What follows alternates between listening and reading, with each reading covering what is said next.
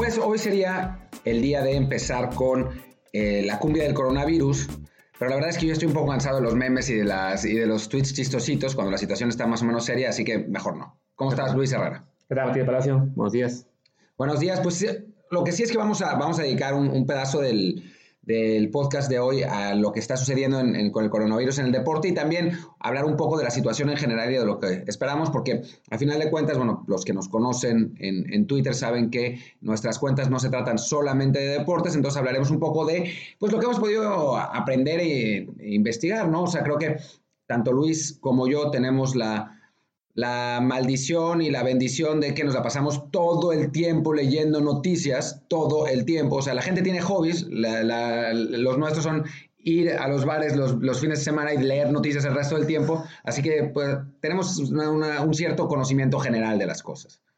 Y bueno, este, esto viene a cuenta de que justo ayer, antes de empezar el día, eh, yo me, me, fijé que se canceló el torneo de Indian Wells, del ATP, del tenis, que eh, no es el primer evento que se cancela, ya se habían movido algunos maratones, pero sí, digamos, en términos de dimensión, es probablemente el evento más, más grande que ya se dio por cancelado completamente, además en Estados Unidos, a raíz de un caso de coronavirus en la región donde se disputa este torneo. Y bueno, para dimensionar un poco este torneo, que a lo mejor muchos no lo conocen, que no son tan fácil tenis, este es básicamente el torneo más grande que existe, más allá de los cuatro Grand Slam. Eh, y entonces sí llama mucho la atención que se cancele, a la par ya de otros eventos que han tenido ya que darse por pospuestos o cancelados porque efectivamente el, el miedo al contagio cada vez crece más pues, al, al, ritmo que conocemos cada vez más casos a nivel mundial y especialmente en países como Estados Unidos, como Italia, España, donde vivimos, también ya está teniendo un número amplio de casos. Y bueno, creemos que en este momento es importante hablar de, la situación porque no ha pegado en México, o al menos eso es lo que las cifras dicen, eh, pero eh, tarde o temprano seguramente habrá también un aumento de casos ahí. También el Paris Saint-Germain contra Borussia Dortmund en la vuelta se va a jugar a puertas cerradas. Estuvo a punto de cancelarse el partido Parma contra Spal, si no me equivoco, de la Liga Italiana. Se jugó a final de cuentas eh, por, no sé, hubo una, hay una especie de arreglo, pero se jugó a puertas cerradas como la gran mayoría de los partidos de la Serie A en este momento, si no es que todos. Eh, y entonces me parece que a ver, este, este, es un tema importante. Yo la verdad es que al principio, sin nunca decir, porque nunca lo dije, que fuera igual que una gripe convencional, yo no pensaba que fuera a llegar a estos niveles. Hubo otra gente que sí, tenían razón, la verdad. Em, pero en este momento sí es un problema serio de salud internacional en el que el deporte es eh, bueno, parte, parte importante, no esencial, lo esencial es la salud de la gente, la economía está como está, eh, se está cayendo, el peso sabemos que, rebotó muchísimo y, estaba, bueno, ayer, hasta, hasta ayer, antes de que abrieran el, mercado en México, estaba en casi 21, 30 pesos por dólar. Eh, la situación no está fácil y en el deporte también está asociado y eso yo creo que, o sea, a mí lo que me parece es que de aquí en adelante, sobre todo por la experiencia en China, por la experiencia exitosa en China, vamos a empezar a ver más cancelaciones de eventos, más eventos a puertas cerradas y sin duda los Juegos Olímpicos y la Euro están absolutamente en peligro.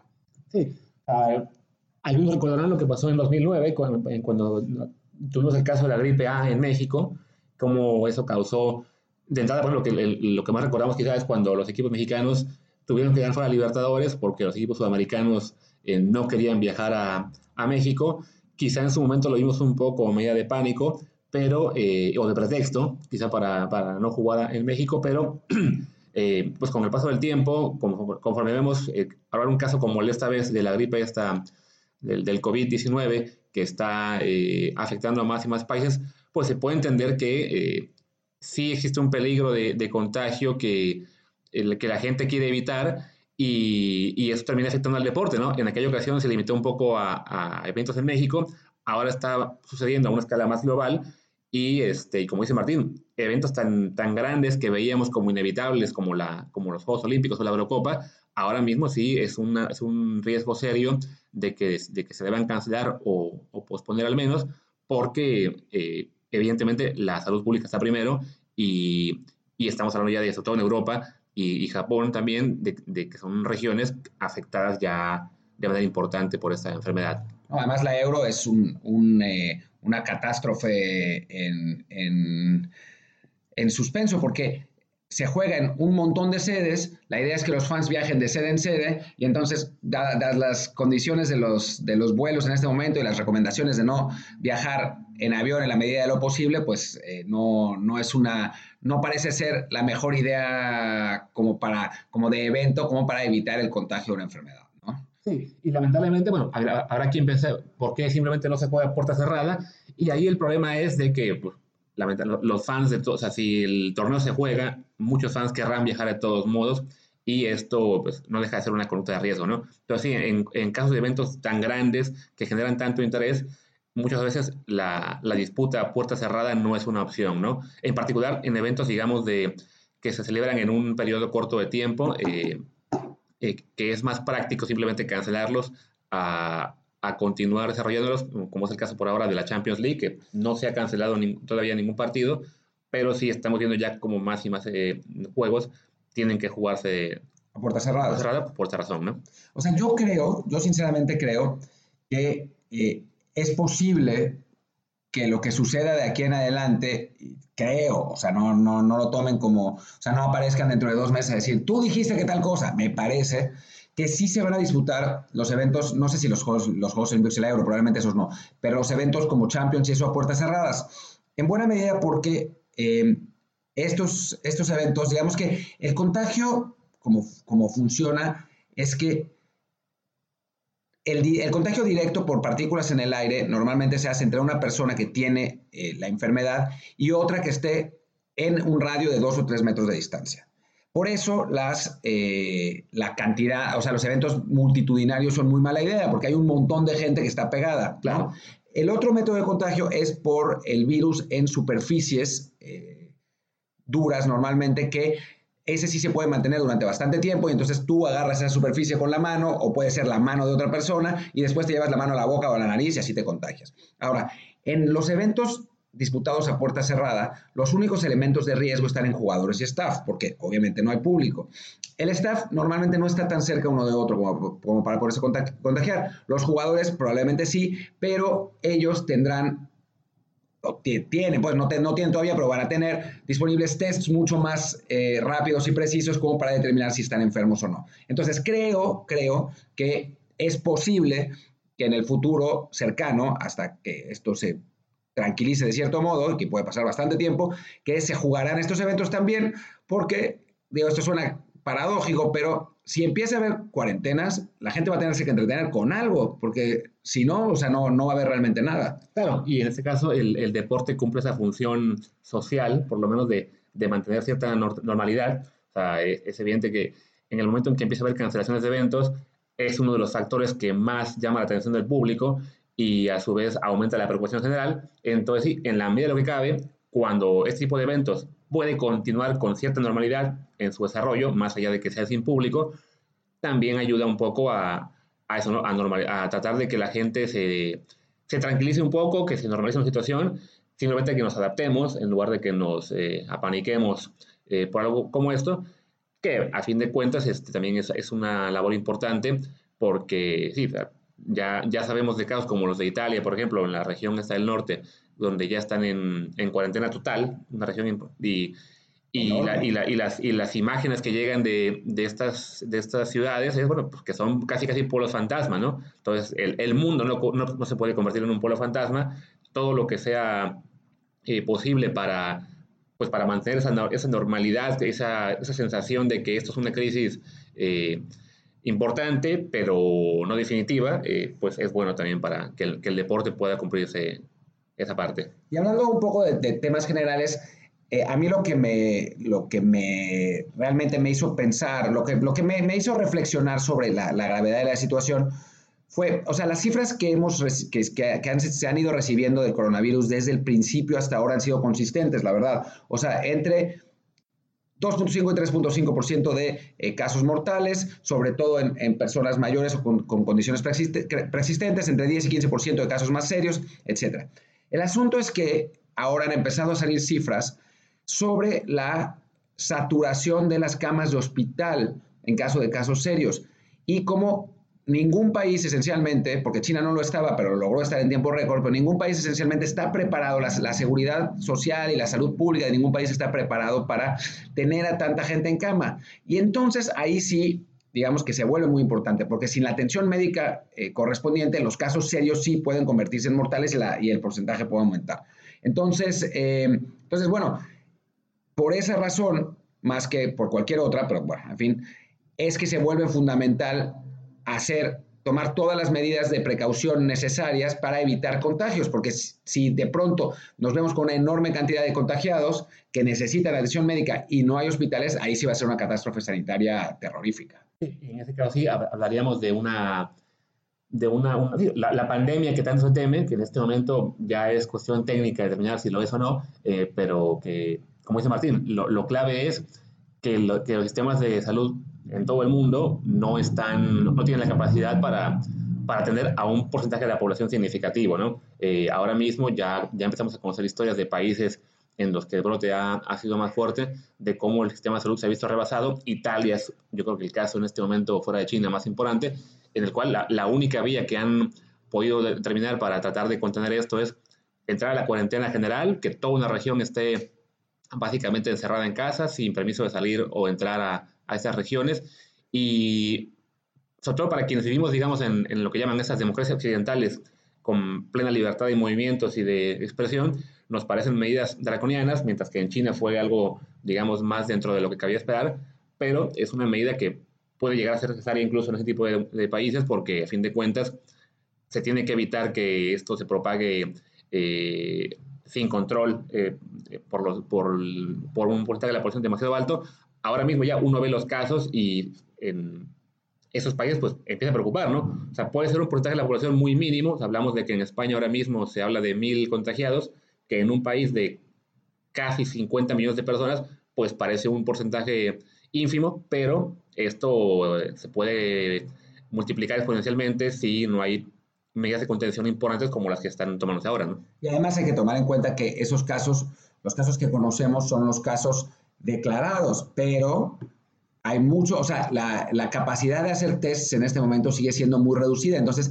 debe haber muchos más casos que no se conocen, lo que es una mala noticia porque eso implica que, que los contagios son mayores, o sea, bueno, que hay más posibilidades de contagiarse y es una buena noticia porque seguramente significará que el porcentaje de muertes y de casos graves es menor, porque eso sí se conocen, o sea, en, eso se conocen con certeza, el que muere de coronavirus, salvo que muera en su casa eh, encerrado y que se confunda por una neumonía, seguramente se, está en las cifras, y los que muera, y los, que, los casos serios que entran a los hospitales, pues también, ¿no?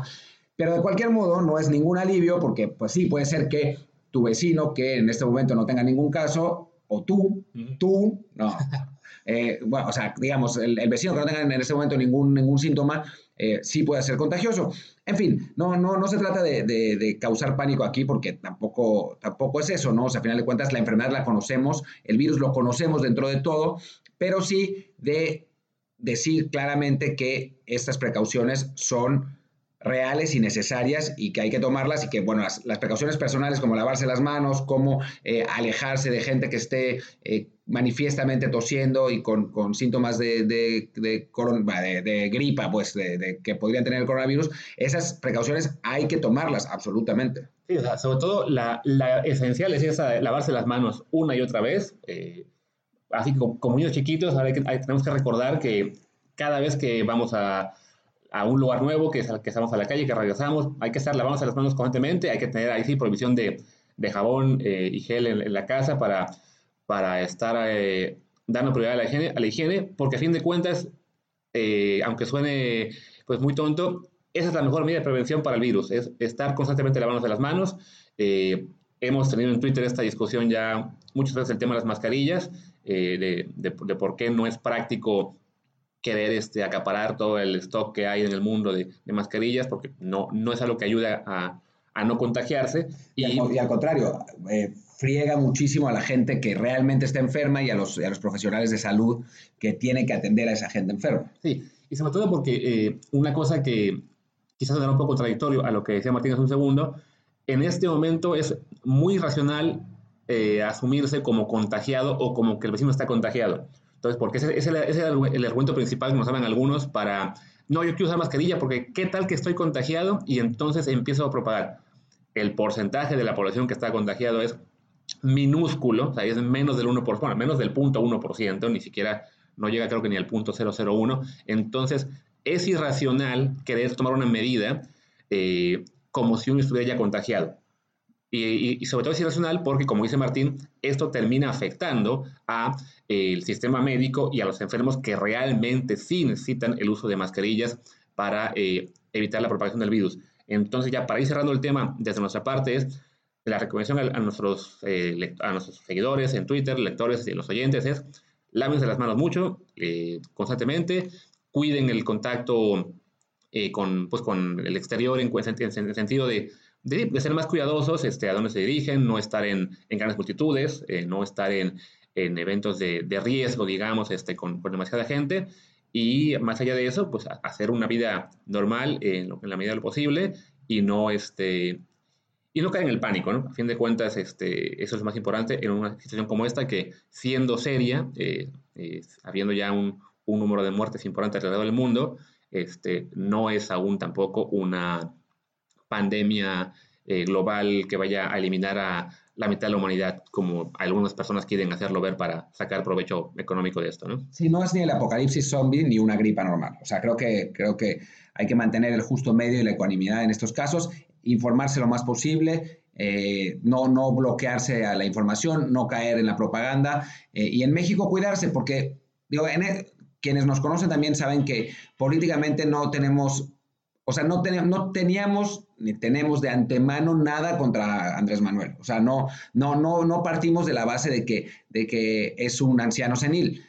Pero ciertamente, a lo largo de estos años, de este año y cacho de gobierno, nos ha decepcionado mucho la manera en la que en la que se ha gobernado, en la que algunas cosas específicas como esta se, se, llevan a cabo, como la ocultación de información, y en este caso yo sí estoy absolutamente convencido de que hay muchos más casos que cinco en, en la República Mexicana, no sé, no sé en, cuántos, en cuántos estemos. Entonces, digamos, es no caer en pánico, pero tomar las medidas de precaución necesarias y no, no, no asumir como que no pasa nada, porque es algo que está pasando, pues. Así es. Y bueno, yo creo que por eso, por ahora, mejor ya eh, dejar el tema del coronavirus en la medida de lo posible detrás y pues hablemos ya de, de lo que seguramente muchos de ustedes abrieron el, el, podcast hoy, que es hablar de deportes y en particular pues del fútbol. Arrancamos con fútbol mexicano. Con fútbol mexicano eh, arranquemos con esta extrañeza de que de los cinco líderes de la liga, cuatro son los, los, con los llamados cuatro grandes y el otro que es el León, pues si hay otro grande es ese, ¿no? O sea, a final de cuentas, si hablamos de títulos y eso, eh, son esos, los, los, cuatro grandes, el León y el Toluca, los que han dominado la Liga Mexicana durante, pues, desde 1943. Y ahora tenemos ahí a la tabla de posiciones que la está viendo Luis Herrera y nos la va a decir en este momento. Y bueno, y es Cruz Azul super líder, que eh, sigue esa sorpresa que nadie esperaba pues apenas... Justamente, además, ¿eh? Hace apenas un par de meses eran las críticas sobre Ciboli, sobre directiva. Eh, hay que reconocer, nosotros nos reíamos un poco de los refuerzos, tuvieron el caso este de Paulinho Boya o como se llamara, que... Qué bueno que no llegó. Que iba a llegar y lo de, lo de los... Era, era como que el ejemplo más claro de el desastre que era Cruz Azul en términos de fichajes y corte A dos meses después, son líderes, están jugando bien, están con una base de jóvenes bastante interesante, perdón, ya noto que empiezo a dar más rápido, así que le bajo. A pensar que que te ibas a toser y ya, yo ya iba a cortar este podcast. Pero no, este, pero bueno, Cruz Azul está en este momento dando un muy buen rendimiento. Hay que recordar también que son el único equipo mexicano que tuvo una buena actuación en la primera fase de la, de la Libertadores, bueno, fuera de la, de la, Conca Champions, este, ganando en su global 6-1. Si acaso lo que me preocuparía si fuera fan de la máquina es que estén llegando a su pico demasiado temprano. Puede ser. Sabemos que en México las cosas cambian de un momento a otro. Estamos hablando de Cruz Azul super líder y, bueno, le lleva un punto de ventaja a León. O sea, tampoco dos puntos de ventaja a América. O sea, puede ser que pierda dos partidos seguidos, que haya el quinto lugar y empiecen otra vez las, las burlas y las risas. Sorprendentemente, Puma se mantiene en cuarto lugar, quién sabe cómo. Em, América está, está tercero. También un poco quién sabe cómo. Hay que ser absolutamente sinceros. Yo, yo tenía un pequeño debate con Rafa Torres. Twitter, porque Rafa hablaba de grandeza cuando también ha tenido la América mucha suerte. O sea, nadie, nadie niega que la América es un grande fútbol mexicano, quizás el más grande del fútbol mexicano, pero que han tenido un montón de suerte esta, esta temporada, por Dios. Sí, hablamos de que es, un equipo que está tercero general, siendo la séptima peor ofensiva del torneo. Y ojo, es la séptima peor ofensiva porque metió tres goles el viernes. Estaba aún más bajo antes que, eh, en términos ofensivos. Su diferencia de goles es de apenas de más uno que es rarísimo eso para un club que está tercero general. Tendría que, o sea, eso nos da una, una, pequeña muestra de que efectivamente lleva más puntos de los que su fútbol eh, requeriría, ¿no? Y ahí sí, hablando de grandeza, es muy probable que esto implique que más adelante, cuando por fin empiezan a jugar bien, se convierte en uno de los rivales de, de mucho peligro, ¿no? Y retomando eh, antes el tema de Pumas, que bueno, se mantiene cuarto con el empate del viernes, eh, yo quería debatir un poco más, más largo esto, pero solamente tenemos un minuto para Pumas, es el tema del portero. Saldívar, este, mm, yo bromeaba hace poco que llegó por fin a la edad en la que los porteros de Pumas se hacen buenos, recordando el caso de Sergio Bernal y, y Picolín Palacios, que su, su el arranque de su carrera fue muy, muy malo, y después de cumplir 30 años mejoraron bastante, en particular yo creo que Bernal sí se volvió un portero de muy buena calidad, y Saldívar ya llegó a esa edad y lamentablemente no, no da el estirón y empieza, y bueno, y, le sigue costando partidos a Pumas, ¿no? Como fue este viernes. Sí, o sea, se puede decir perfectamente que si, si Saldívar no, si Saldívar no hubiera cometido los errores que cometió, Pumas tendría cuatro puntos más y, tendría, y, estaría super líder en este momento. Ahora, Pumas tampoco merecería estar super líder, o sea, seamos absolutamente sinceros, pero sí es verdad que el, que el portero está costando puntos que Pumas ha apostado durante años con éxito a porteros de la cantera. Vamos a ver si reacciona, qué tal viene el, portero suplente, que ahora se me escapa el nombre, pero físicamente, por, atributos físicos, eh, por lo que me contaba la gente que, está más metida y que lo conoce bien, tiene, tiene condiciones. Em, entonces, pues vamos a ver, ¿no? Eh, si, si, si, en algún momento Mitchell decide hacer un cambio, por el momento parece que no, pero esperaremos al partido, porque además el fin de semana se viene otro partido bravísimo para Pumas. Sí, el, caso de los porteros de Pumas que siempre confían en la cantera, yo creo que sí había que plantearse si no es el momento de, eh, de mirar al extranjero. La única experiencia que tiene Pumas eh, semi-reciente fue la del argentino Estela Ballén, que, que fue un desastre, pero vemos que muchos clubes en ese momento de la Liga Mexicana están encontrando porteros de muy buen nivel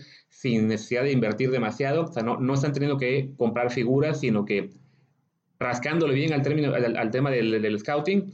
Eh, el Puebla se encontró a Stevie Conis, eh, Morelia a Sebastián Sosa, antes el Querétaro a Thiago Volpi, el, Atlas a Camilo. Entonces, hay bastantes porteros extranjeros. Necaxa contrató a un portero de mucho prestigio en Argentina por cacahuates a Orovero. Entonces, Entonces este, aunque una de las principales eh, características de Pumas es el apoyo que da a sus jóvenes, a sus porteros de la cantera, en este momento que él tiene un equipo más o menos eh, sólido, cabría preguntarse, ok, ¿y si el portero también fuera un jugador de, mayor nivel, a qué alturas podría, podría llegar el club, no?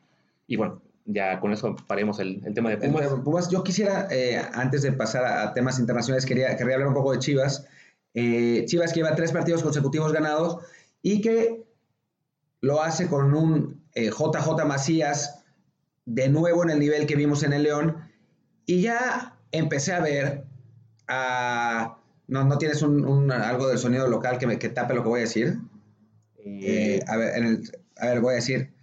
Ya empecé a, ya empecé a ver a pendejos que diciendo, están inflando a Macías, es un inflado, es un bultazo los, los trataron mal de chiquitos, ¿qué les hicieron? ¿Por, qué, ¿Por qué les molesta tanto el entusiasmo de la gente? ¿no? O sea, el tipo hace un golazo contra, contra, el, contra el Atlas, perdón. Ya había jugado bien contra el León.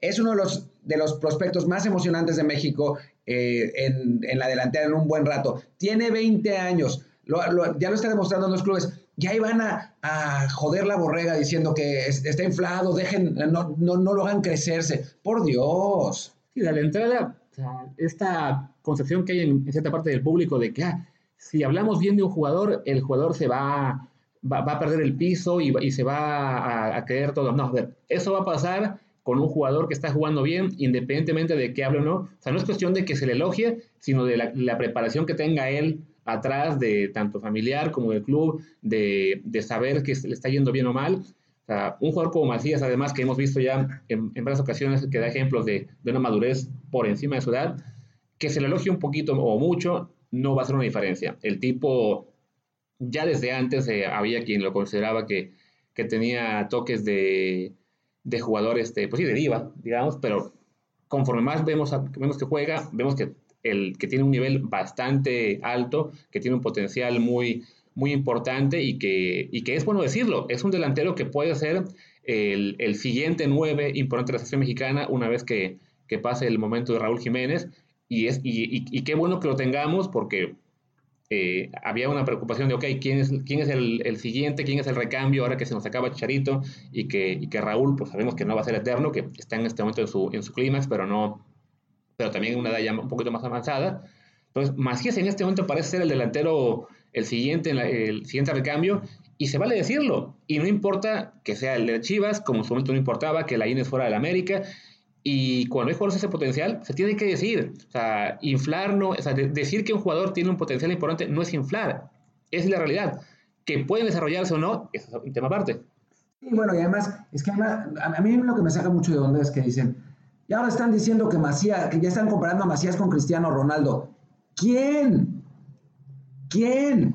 ¿quién lo ese, e, eso es lo que, lo que muchas veces, no, es que luego dicen, ya, ya, ya les, están diciendo que, que, se parecen a los mejores del mundo, pero ¿quién? Claro, el caso, por ejemplo, de la Inés, que decía, el Messi mexicano, a ver, ¿quién le dijo el Messi mexicano? dijo? ¿Qué periodista, qué técnico, qué jugador, quién empezó a hablar de la Inés como el Messi mexicano? Nadie serio lo hizo. No. Empezó a correr en cuentas de Twitter, este, anónimas o de, o de chistes, alguien lo dijo y entonces como alguien hace el chiste en Twitter y ahora evidentemente lo que se dice en Twitter puede llegar a medio mundo, ah, ven, se le está inflando. No, a ver, una cosa es lo que algún fan o tuitero loco diga y otra es lo que el medio, hablando de periodistas, técnicos, etcétera, haga. Y a la Inés nunca se le, se le consideró el Messi mexicano en ese sentido por parte de nadie serio. Ahora con Macías es lo mismo. Para quienes estamos viendo su desarrollo, estamos muy optimistas, nos parece que, que es un, gran delantero en potencia. Nadie está en este momento hablando de que vaya a ser el crack que México, que lleva a México a ganar el título, mundial, o el siguiente Cristiano, o el siguiente lo que sea, ¿no? Simplemente es un jugador con muy buen potencial y que es muy bueno decir que, que existe, ¿no? Y que ojalá se vaya pronto a Europa. Sí, no, y creo que también hay que quitarse un poco la camiseta en algún momento, y eso lo vamos a hablar ahora también con lo de Renato Ibarra. Eh, a ver, Macías juega en Chivas. Tú le vas a la América, odias a Chivas. O sea, que te moleste que, te, que, meta gol por cuestiones deportivas está bien, pero disfruta un buen jugador de fútbol, ¿no? O sea, a final de cuentas, eh, nosotros le vamos a Pumas y a mí todo el mundo me mata por, por elogiar de más a Laines, a pesar de que, de que es americanista. Pues es que no pasa nada. Son, o sea, nos gusta el fútbol, no solamente nos gustan nuestros equipos, ¿no? creo que esa es la clave. Y a fin de cuentas, en este caso hablamos de jugadores mexicanos que tarde o temprano vamos a acabar todos este, apoyando en la selección mexicana. Es disfrutemos independientemente de en qué equipo salgan. O sea, a fin de cuentas, sobre todo ahora con que empieza a haber un poquito más de movilidad de los jugadores mexicanos, se van a Europa y pasan el 80% de su carrera fuera del club en el que surgieron. Sí. O sea, sigue habiendo fans de Chivas que defienden a Chereto como suyo cuando se fue hace 10 años y nunca va a volver. Fans de la América que se envuelven en, en la bandera por Raúl Jiménez y atacan a todos los demás, cuando Raúl Jiménez lleva también ya que 7, 8 años fuera de México, no, un poco menos. 2013 fue, sí. sí, sí 7 años, siete años, ya, 7 años y tampoco va a volver. Ah, no, miento, 2000... ¿Cuándo se fue? ¿Cuándo fue la...? Ah, dije 2003, no, 2013. 13. Sí, claro, sí, sí, sí, 6 años. Entonces, sí, es, es como, o sea, son jugadores que, ok, surgen de un club, pero pasan ahí, no sé, tres, cuatro años máximo y se van y ya, no hay por qué seguir asociándolos con el club del que surgieron cuando a fin de cuentas lo que nos importa más a la mayoría es lo que terminan haciendo para la selección mexicana. Y una vez que juegan de verde, a mí me importa un comino de qué equipo salen. Y aunque no les importe lo de la selección mexicana, les importen todos sus clubes, lamento decirles, americanistas, lamento decirles, chivas, que Raúl Jiménez juega en el Wolves y Javier Hernández juega en, alguna parte, en, alguna parte en la, MLS. No juegan en sus equipos, les recuerdo, digo, por si, por si se les olvidó. Hace mucho que no juegan en sus equipos. Ahora, si quieren comparar a Memo Ochoa americanista, pues por, sí, porque juega en la América, ¿no? Pero, en fin, em, pasemos al, tema escabroso del día y eso que mira que este, este podcast ha sido escabroso. Renato Ibarra y la acusación de tentativa de feminicidio. Al, final acabó siendo esto más grave aún de lo que pensábamos el viernes. Pues sí, sí, sí, lo hablábamos y el, viernes mismo lo, lo, mencionábamos aquí en Twitter de pues la, la importancia de, de, lo que estaba sucediendo. Mucha gente, es que estos son temas en los que se mezclan un montón de cosas y son, son interesantes siempre, ¿no? O interesantes desde el punto de vista eh, periodístico, obviamente desde el punto de vista humano, que haya habido una agresión de esta, de esta magnitud, como parece que la hubo, y que una mujer embarazada ido al hospital es lamentable y terrible, eh, sea quien sea, sea un futbolista o no. Eh, a mí me, llama la atención un poco la reacción de algunos medios y de... aficionados defendiendo al jugador, diciendo, no, no, hay que esperar a, que el juez finque responsabilidades, cuando el tipo ya estaba en el reclusorio, la mujer estaba internada en el hospital y está como bastante clara la situación, ¿no? O sea, es como, bien lo dijo el fantasma Suárez, que el, el Chapo Guzmán seguía insistiendo en que él era un agricultor, ¿no? O sea, cuando, cuando un pato camina como pato, grasa como pato y vuela como pato, pues... Es un pato. Es un pato, sí. Y en este caso, eh, lamentablemente, ya la, la situación ha, escalado a un nivel en el que el, el, el, cargo que se, le ha, que se le ha puesto es bastante grave. El América ya el viernes había lanzado un comunicado eh, tratando de permanecer eh, neutral, digamos, en respecto al tema, diciendo que esperarían a, a conocer las, lo que fuera la investigación de las autoridades. En este punto yo creo que el América ya tiene que considerar muy seriamente el dar de baja a Renato Ibarra porque independientemente del resultado final de la investigación, si lo que se conoce ya del caso, lo que se han revelado eh, en, la prensa, eh, son, es una situación ya demasiado severa como para dejarla pasar. O sea, no, no es algo que se pueda arreglar con una multa o con una disculpa pública y ya. No, bueno, en, en, Twitter me, me, contaba Uriel Osornio, que, se dedica a estas cosas, eh, me, me, contaba más o menos qué es lo que, lo que podría suceder eh, de ahora en adelante y por qué fue. O sea, en principio, ya por las, por las amenazas y por estar en una relación eh, de pareja y por la, por, por, la agresión física, ya, podría haber, ya podría ser tipificado como, como feminicidio, o sea, como intento de feminicidio. Pues eh, eso es lo que especifica el Código Penal. Ahora, lo que muchas, muchas personas están diciendo, pero ¿dónde están los videos? ¿Por qué no ha habido ni fotos? Bueno, en principio, si, si el, proceso se está llevando como debería, la, la, razón no es que no existan, es que si existen están consideradas como evidencia y están en manos del juez, no en manos de, no, no están en manos de la prensa. Recordemos, es una situación eh, paralela, pero en otro país, pero bueno, es Estados Unidos donde normalmente hay más accesos y, y, funciona de otra manera, que los videos de, por ejemplo, de Tyreek Hill tardaron meses en salir, o sea, de, la, de la, las agresiones. Eh, domésticas de Tyreek Hill tardaron un mes en salir y muchas veces así sucede, ¿no? Hay gente que las tiene, pero no somos nosotros. Entonces no podemos asumir que porque nosotros las tenemos, no las tenemos, es que no existen. Y después eh, lo que me contaban es que eh, es un agravante lo, que, lo del feminicidio y eh, lo que va, lo, lo, que tendría que haber obtenido Renato Ibarra para que la situación se hubiera tranquilizado, no tranquilizado, pero se hubiera considerado solo violencia doméstica, era el perdón de la víctima. No lo obtuvo en consecuencia fue procesado y eh, seguramente lo que, podrá, lo que terminará sucediendo es que él pague la reparación del daño, eh, o sea, se haga un divorcio eh, express y que se archive la situación. O sea, por lo que me, por lo que me dicen, pero quién sabe, ¿no? No terminará pisando cárcel, pero obviamente su carrera en México terminará y tendrá que, asumir las consecuencias. Vamos a ver qué pasa. O sea, si, si, la, si la mujer, si la agresión fue tan fuerte que la mujer se niega por completo a recibir una, compensación económica, entonces sí podría pasar mucho tiempo en la cárcel. Bueno, y es un tema que en este momento creo que ya, ya, ya, rebasa el tema de camisetas y de, la carrera futbolística de Renato Ibarra. Creo que el América tendrá que pronto eh, tomar una decisión ahí pero sí, ya, ya queda en un ámbito de responsabilidad penal que lamentablemente para los que aún quieren defenderlo, ya, ya, ya, cruzó la línea en términos de que no, no puede seguir siendo parte de, la América y del fútbol mexicano. Y para mí hay un punto en el que uno no puede ser necesariamente neutral, uno no tiene que esperar a ser necesariamente neutral. O sea, es un poco como, yo, yo se lo decía a alguien que después se enojó, eh, que entonces los políticos que no están en la cárcel asumimos que nunca han robado por eso, o los narcos que todavía están, están libres no se dedican al narcotráfico porque no están, eh, porque no han sido procesados. O sea, creo que cuando hay suficiente evidencia, se puede discutir, todo se puede discutir, obviamente, y, y uno se puede equivocar, ¿no? Pero cuando hay suficiente evidencia como para poderse formar una idea, y, insisto en la palabra evidencia, como por ejemplo en este caso que el tipo estuviera fuera pasado de, eh, al, reclusorio, que la mujer estuviera en el hospital, que no hubiera habido eh, aceptación de la, de la, disculpa. O sea, cuando hay esa evidencia, pues me parece que uno puede ya eh, asumir una postura y puede, puede ya sacar cierta conclusión. Obviamente, nosotros no somos los jueces, no, no somos nosotros los que vamos a decidir y también como personas comunes y corrientes tenemos la posibilidad de retractarlo si nos equivocamos. Pero hay situaciones que son tan graves que uno no puede, o sea que a mí no me parece ético permanecer neutral. de acuerdo.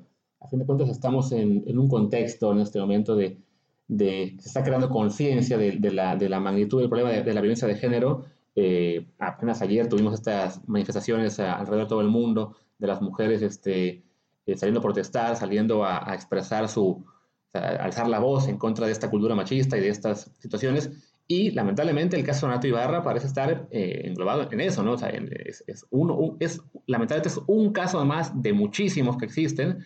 En este caso es un caso que se, se magnifica en los medios, bueno, se, se, se no, no, se magnifica, se, se, ¿cómo se dice? Se me fue la palabra. Sí, se, se publica, se conoce más, se, se da a conocer a todo el público, a, toda la audiencia. Se difunde, Se difunde, claro, pero eh, esto es, es, es, un ejemplo que tenemos que tomar eh, para crear conciencia de, que el problema existe y, y, al ser un ejemplo público, también las consecuencias este, tienen que ser públicas, tiene que ser este, importante. O sea, no, no puede quedar en, bueno, ya se disculpó con su mujer y que siga jugando en el, club, en, el fútbol mexicano. No, este tipo de cosas en las que sí tiene que haber una, además de la, de la responsabilidad penal, una responsabilidad social, una responsabilidad deportiva y el caso de la América es, ok, tienen que tomar esta decisión de decir, este jugador no puede seguir representando a este club eh, porque lo, lo, que hizo fue algo demasiado grave.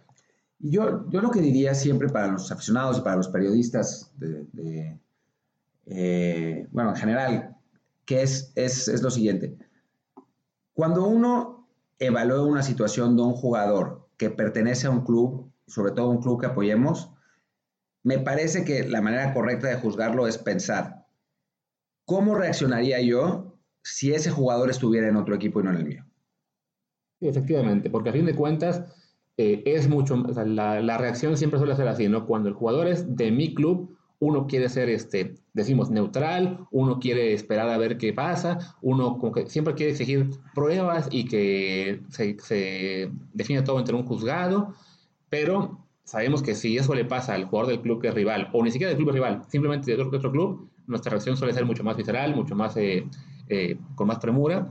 Entonces, sí, este es un caso en el que eh, si Renato Ibarra no fuera del América, sino de un club del extranjero, seguramente lo veríamos de una forma distinta, tanto fans como del América como no, ¿no? Entonces, sí, este, creo que ya cerrando el caso, ya, ya pasó en ese sentido el, el, la, línea en la cual podemos simplemente permanecer a la espera de de, qué ocurre para tener una opinión y si ya, ya conocemos lo suficiente para que, para que la carrera de Renato en la Liga Mexicana deba llegar a su fin. ¿no? Sí, y simplemente para, para, aclarar otra cosa que es importante, eso no es solo de los americanistas, ¿eh? lo, hace todo, lo hacen todos los aficionados de todos los clubes. O sea, no es que los americanistas sean, sean peores personas que, que el resto, ni mucho menos.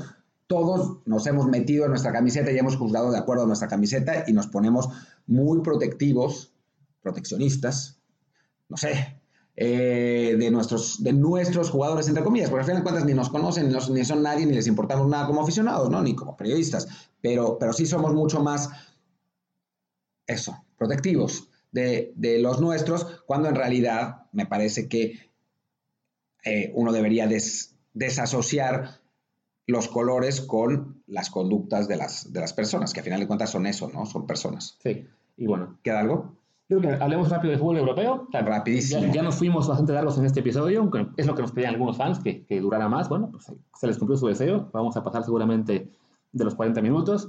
Eh, y bueno, hablemos rápido de las ligas europeas. El caso de la Liga Española, el Barça, una semana después de que el Madrid gane el Clásico, todo vuelve a la bueno, no normalidad, pero vuelve al punto de partida en el que el Barça es de nuevo líder tras ganarle a la sociedad y el Madrid pues en crisis porque perdió con el Betis jugando bastante mal. Los dos jugando bastante mal, ¿no? O sea, el, Barça tampoco es que haya jugado un partidazo contra la Real Sociedad. Todo el mundo dice, tío, la Real Sociedad es un equipo de verdad, ¿no? Es un equipo sólido. Todo el mundo dice ahora que Messi está acabado. Vamos a ver si, si realmente es así.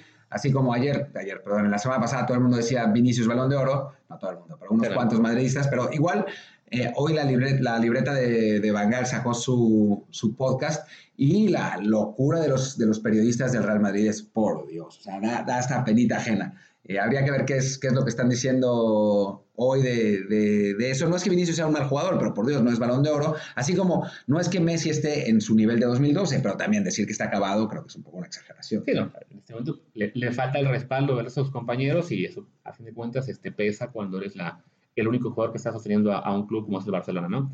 Eh, pero bueno, el Barça recuperó el liderato con cierta polémica, también hay que, hay que mencionarlo, el, fue un partido en el que el Bar tuvo eh, un papel bastante importante y, a Messi se le, muchos, muchos opinan que debió ser expulsado en el primer tiempo. Yo no estoy de acuerdo. Sí, a mí no me pareció, no me pareció que fuera intencional ese juego. Yo tampoco, o sea, yo creo que la jugada, o sea, cuando uno quiere ver una jugada este, en cámara lenta o solamente con una foto fija, pues sí, ay, mira, parece que lo está pisando a propósito, pero en velocidad real son, las reacciones son pues, instintivas, ni siquiera sé si él intentó mover el pie, no, solamente se, patina un poco y le termina pegando al, y termina pisando al rival, pero efectivamente yo tampoco creo que haya sido una jugada en la que Messi premeditadamente quisiera pisar al rival. Ahora, si hablamos del primer gol, del primer, o sea, del gol, eh, también ahí ese... Ah. Cuesta, sí, es, es, polémico, pero bueno, en, en resumen, la liga otra vez, el Barça está líder, dos puntos de ventaja, y el Madrid pues con muchas dudas porque este, este es su, último, su última oportunidad de ganar este año, salvo milagro en la Champions. Entonces, eh, para preocuparse, porque además la semana pasada Piqué decía que perdieron contra el peor Madrid que, que había visto, y, los fans y, la, y Ramos y, mucho, y mucha gente eh, indignados por, por esta declaración de Piqué. Y una semana después yo leía el titular de una crónica del partido contra el Betis y decían, el peor Madrid cae en el Villamarín. Pues, por fin, ¿nos enojamos o no? Es, el, mejor o el peor. Y yo creo que estamos viendo el peor Madrid y el peor Barça de muchísimo tiempo. ¿eh? Y también la gente se enojó cuando decíamos eso después del, clásico. En fin, eh, y pasando a, Inglaterra, pues el Liverpool eh, arrastrándose hasta la línea de meta, pero parece que sí va a llegar. Sí, porque además, como el City perdió contra el Manchester United, ahora el Liverpool está técnicamente a seis puntos de ser campeón. De hecho, el, próximo lunes el Liverpool juega el derby de su ciudad contra el Everton y se puede dar tanto que ya sea campeón para entonces, porque el City tiene dos partidos esta semana, le toca el Arsenal, si no me equivoco, el miércoles y el sábado el Burnley, eh, o domingo, no, recuerdo bien el día, entonces este, debe ser sábado.